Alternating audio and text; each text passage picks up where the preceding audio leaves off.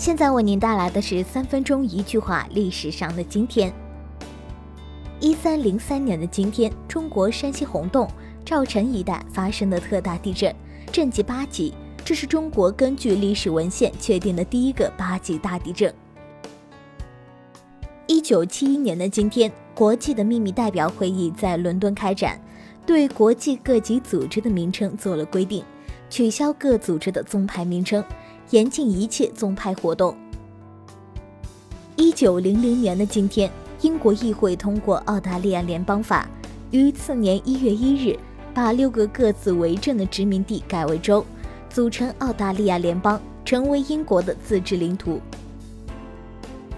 一九八零年的今天，全波独立自治工会联合筹建委员会和联合工人委员会代表。讨论当前工会运动和各地筹建独自自治工会的情况。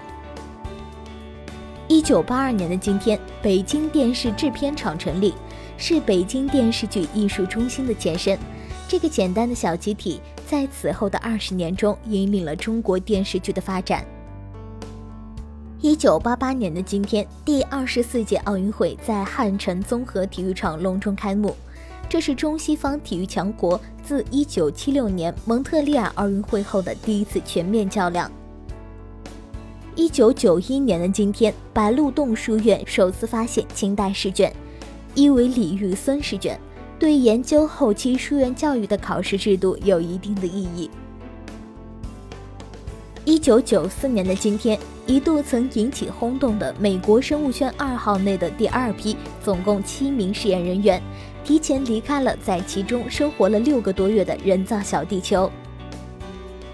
一九九七年的今天，国际全面禁止杀伤性地震大会的八十九个国家的代表，经过紧张谈判后，通过关于全面禁止杀伤性地雷的国际协议草案。一九六五年的今天，中国科学院生物化学研究所等单位经过六年多的艰苦工作。用人工方法合成了一种具有生物活力的蛋白质——结晶牛胰岛素。一九九七年的今天，在上海科技网网络运作中心，来自美国 Bay Network 公司的孙摩西先生做了一次国际互联网协议高级技术讲座。一九零八年的今天，塞尔夫里奇在飞机失事中身亡，时年二十六岁。